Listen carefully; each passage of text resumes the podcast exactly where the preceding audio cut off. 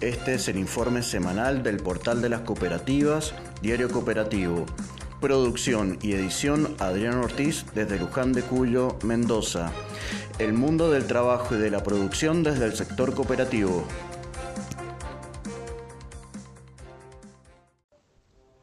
Estas son las noticias del portal de las cooperativas. Buenos Aires promueven la incorporación laboral en el ámbito del reciclaje. Un acuerdo entre el Patronato de Liberados y la Cooperativa de Trabajo Reciclando Conciencia, que se encarga de gestionar los residuos reciclables de Pinamar desde el 2014, impulsa beneficios a personas en conflicto con la ley penal.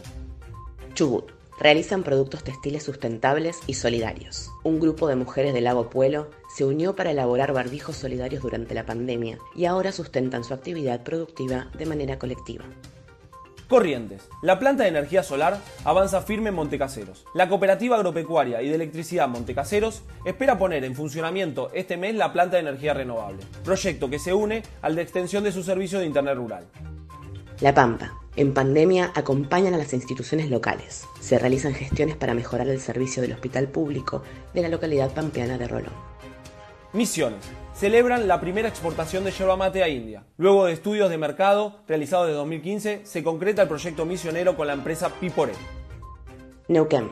Sin incremento tarifario, en la capital neuquina rige el nuevo contrato de concesión. El acuerdo prevé inversiones en materia de infraestructura en centros de alimentación, líneas de media y baja tensión, redes aéreas y subterráneas, ampliación del alumbrado público, entre otros.